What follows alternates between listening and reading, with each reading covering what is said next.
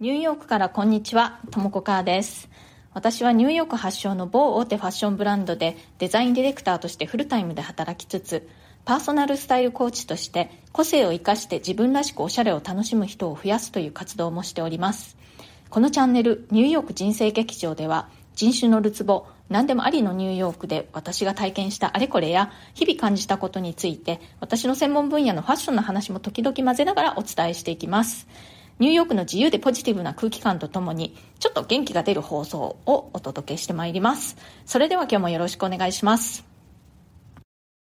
今日はですね、Web3.0 で世界はこう変わるというハッシュタグでお話ししようと思うんですが、私ね、他のパーソナリティさんのようにテクノロジー最前線でその Web3 の世界に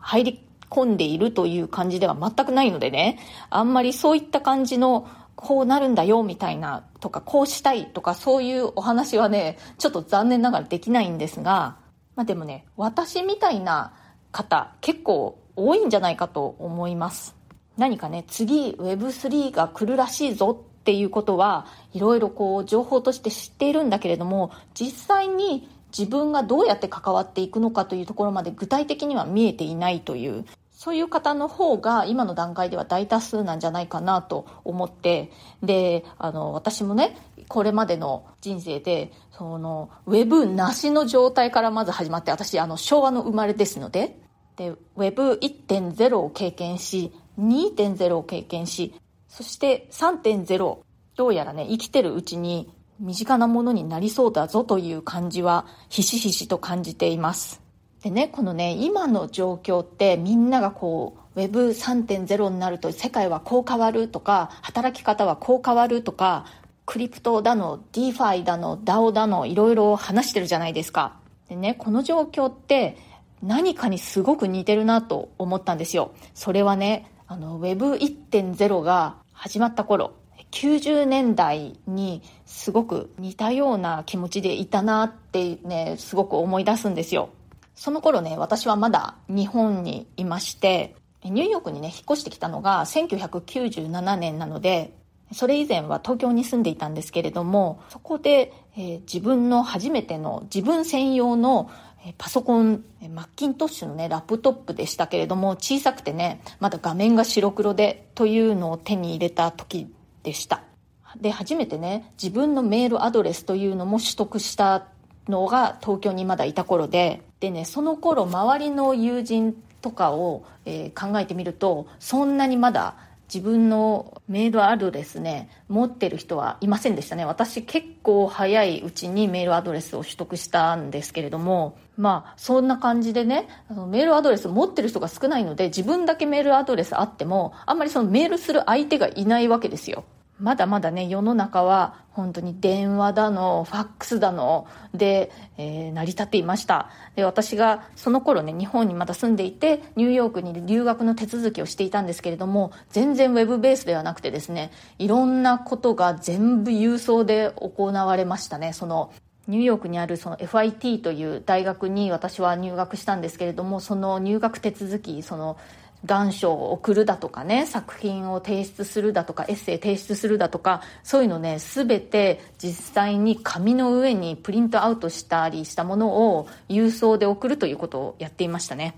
で、そんな感じだったのでね、これから世の中はもっとこうデジタル化していって、こう、いろんなところにいながらにしてね、情報とかをやり取りできるようになると実際にその紙を送ったりしなくても情報をやり取りできるようになるし、いろいろなことを調べたりすることができる、できるようになると。まあ、今でいうその Google 検索的なものですね。そういったものが、ものすごくこう便利になるよという前触れではあったんですけれども、実際にね、自分の生活にそれがどう、どう影響するのかっていうのは、やっぱりそれまでに存在しない価値観とか、存在しない方法なので、具体的には本当にピンとこなかったですね。その頃も、ちょうど今ね、みんなが、あの、Web3.0 が来ると、こんな風に世界はもうガラッと変わってしまうというのを大騒ぎしているように、当時も、Web が世界を変えるって大騒ぎしていましたけれど、まあ、一般人の私としては、ワクワクはしているものの具体的にどう便利なのか、どんなにいいことがあるのかっていうのはね、正直分かっていませんでした。で、その後ね、だんだんみんながメールアドレスというのを持つのが普通になってきて、それまではね、こう本当にエアメールで紙の手紙とかを書いて郵送していたのが、メールで一瞬にしてやり取りができるというのが、もう非常に便利に感じました。ニューヨークに引っ越した後もね、まだ最初の方は本当に電話をかけたりだの、えー、エアメールを出したりとかいう感じで日本の友達や家族と連絡を取っていたんですけれども、だんだんみんなとメールで連絡取れるようになっていって、ああ、こんなに遠く離れていてもね、本当に便利な世の中になったな、なんて思っていました。で、その後、Web2.0 がやってきて、SNS だとか、あとは個人での発信というのが広がっていって、本当に身近なものになっていきました。今では誰もが知っている YouTuber という存在なんですけれども、そういう存在ってそれ以前にはなくて、で、しかもそれが大きなビジネスにつながっていくっていうのもね、ちょっとそれ以前には考えられなかったことでした。でね、この YouTuber という存在なんですけれども、最初に大きな存在として認識したのはね、2078年とかかな、あのね、友人の子供たち、小学生ぐらいの子供たちが将来に、あの、YouTuber になりたいって言い出したんですよね。あの、アメリカに住んでいるアメリカ人の子供たちなんですけれども、将来の夢としてね、YouTuber になりたいっていうのが、私自身にはね、子供はいないんですけれども、友人の子供たちの声としてすごく聞こえてくるようになったんですね。で、最初はね、えー、そんな冗談でしょって思っていたのが、全然冗談ではない感じになっていきました。今だったらね、YouTuber といえば、成功すれば、大きなお金を稼ぐことができる職業ということでもうちゃんと認識されていますけれども、その当時はね、えー、そんなの本当にありみたいな感じだったのを覚えています。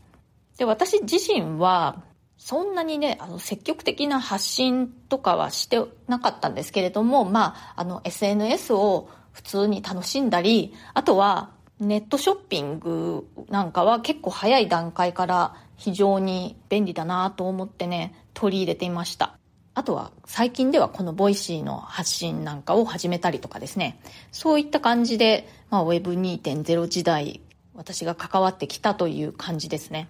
そして Web3.0、非常に興味津々で、いろんな人の話を聞いたり、まあ、日本のものだったりアメリカのものだったり動画を見たりっていうことでね勉強しているんですけれどもその理論上は分かったって感じなんですよ頭の中で。理論上はなんとなくこう分かったんだけれども実際にどんな風にそれが私の生活にね関わってくるのかどんな風に私たちの世界だとか生活を変えていくのかっていうその具体的な、非常に具体的なところに関してはね、ちょっとまだね、どうなるのかなってわからないっていう感じなんですよ。私としてはね。理論はなんとなく分かったけれども、具体的なところがどうなるのか。このわからなさ具合がね、ちょうど Web1.0 が始まった時に非常に似てるなと今思っています。その当時もね、本当に世界中がネットでつながるというのを聞いて、分かったけども分かんないっていう感じだったんですよね。それのどこがそんなに便利なんだろうっていう感じでね。なので、まあ今現在ね、この Web3.0 に関して非常に興味津々だけれども、具体的なところがあんまり私としてはわからないけれど、そのうち分かって、ああ、こういうことだったのかって思うっていうのはもう確信していて、そういうね、自分の生きてる間にその新しい世界を体験することができそうだぞというのことには本当にワクワクしています。ね、できればね、本当に Web4.0 だの5.0だの、そういったあの未来を体験してみたいなと思うんですけれども、私が生きてる間にどこまで世界が変わったりね、その私たちの日常が変わったりするのかっていうのは、まあわかりませんよね。やっぱりこう新しいコンセプトだとか、仕組みが生まれる時って最初はやっぱりえってちょっとこう勝手がわからないようなところがあるとは思うんですでもそれがねだんだん浸透していって今なんてねそのメールでやり取りするとか何かこうウェブサイトを検索するなんていうことは本当に私たちの日常にもう入り込んでしまっていて、誰も疑問を挟む人はいないんですけれども、やっぱりそのコンセプトだけを聞かされた時って、ん？ってちょっと思ったなと、どういうことなんだろうと。わかるけどわからないみたいな感じだったのでね。だからこの Web3.0 に関しても何年か後に、ああ、あの時話してたことってこういうことなのかってみんなが私も含めてね思う時が来るんだと思います。はい、またいただいてるコメントにお返事していきますね。人事を尽くして天命を待つって実はこういうことなのかもしれないの回にコメントくださいました。フルフルラジオのパーソナリティの森川さん、えボイシーパーソナリティの森川光明さんってお読みするのかな？ありがとうございます。ともこさんが身長で怖がりというのが意外でした。ということで、えー、そうなんですよ。もうね、あのー、結構ね、あの道路渡る時も右見て左見てもう一回右を見て渡るような感じです。これは結構ね、もう子供の頃からそうでしたね。でね、あの、思い切った行動に出るっていう風に見られることが多いし、実際にこう決めたら行動に移すことはできるんですけれども、根っこのところは慎重だし、あの、怖がりですね。石橋はね、必ず叩きます。非常に疑い深いようなところもありますしね。ニューヨークに引っ越してきた時も最初はその留学目的でやってきたんですけれども日本でねそのまま、えー、ファッションの仕事をするよりも海外で勉強してから日本に帰った方が絶対にいいだろうという確信があったというのが大きいですね。それから男性のスカート姿はありなしありですの回にコメントくださいました。ヨールーさんとお読みしていいのかな？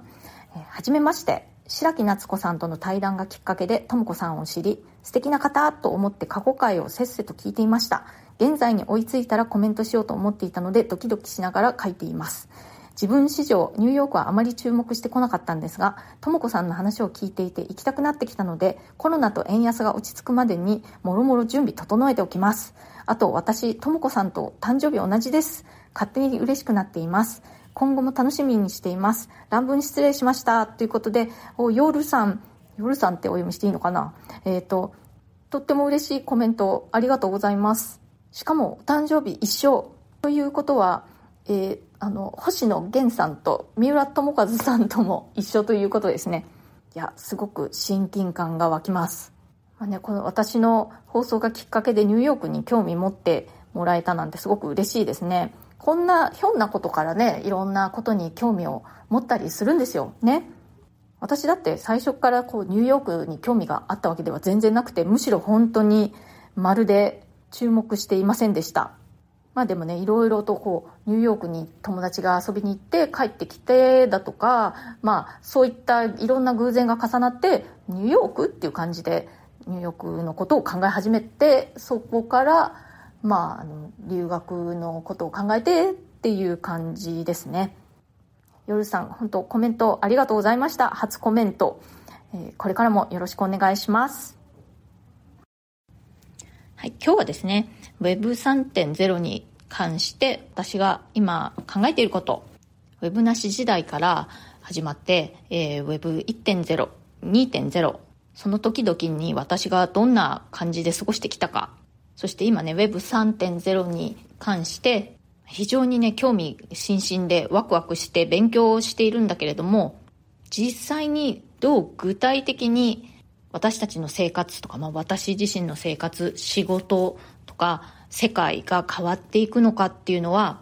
理論で、頭では理解できても、その具体的にはね、まだピンときていないけれども、非常にワクワクしているというお話をしました。現在ね、Web3.0 っぽいことで私がしていることといえば、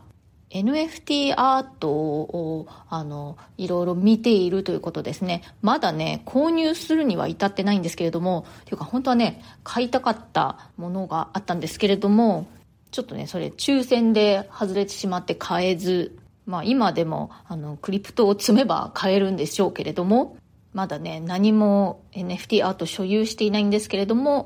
ぱりね、アートというもの全般が好きなのでね、非常に興味を持っているということと、えっ、ー、と、仮想通貨。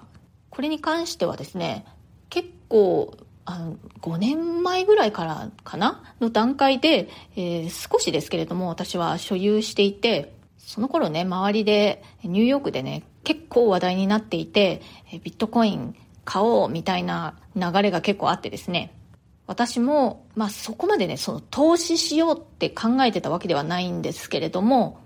まあ、万が一ね、全部失ってもそんなに痛くはない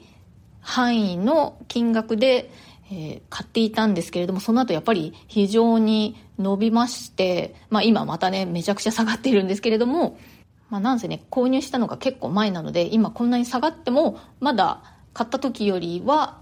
上がっているという感じです。まあそのくらいかな。まあね、Web3.0 に乗り遅れるな、みたいな感じで、いろんな方がね、お話ししていますけれども、まあ、そんなにね、焦らなくても、そのうちこれがだんだん当たり前のことになって、自然と自分たちの生活の中に入り込んでくるんじゃないかなと思っています。まあ、実際にね、私のようなスタンスの方って多いんじゃないでしょうかね。気になりつつ、勉強しつつも、具体的なところではあんまりアクションに移せていなかったり、ピンときていないという方までもね、あの、きっと大丈夫だと思います。ウェブなしからね、ウェブ1.0に移行した時なんかもそんな感じでね、乗り遅れるな、みたいな感じがあったんですけれども、やっぱり一般的に普及するまでにはある程度時間がかかったし、だからといって私と同時期にね、メールアドを取得したりとか、そうウェブサイトを見始めたりとかしていなかった人たちが何か大きく損をしたという感じもないので、今回もそんな感じじゃないかなと思って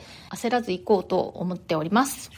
今日の放送が気に入ってくださったら、チャンネルのフォローや SNS でのシェアなどもしてくださるととても嬉しいです。それから、プレミアム放送もやっております。週に1、2回、通常放送よりももっとプライベートな感じで、私のニューヨークでの日常や試行錯誤中の事柄、デザインの仕事の裏話なんかもしていこうと思っております。リスナーの方と私の間で、こう、エールを送り合えるような、そう、応援し合えるような、そんなポジティブな空間にしていきたいと思ってやっておりますので、ご興味ある方はぜひチェックしてみてください。えお申し込みはですね、ボイシーのウェブサイトからの方が、えアプリからよりも断然金額的にお得になっておりますので、ぜひウェブからのお申し込みをお勧めします。今日も最後まで聞いてくださってありがとうございました。質問やリクエスト、相談、コメント、感想などありましたらぜひぜひ送ってください。お返事はこの放送の中で随時していきます。それではまた次回、ともこかーでした。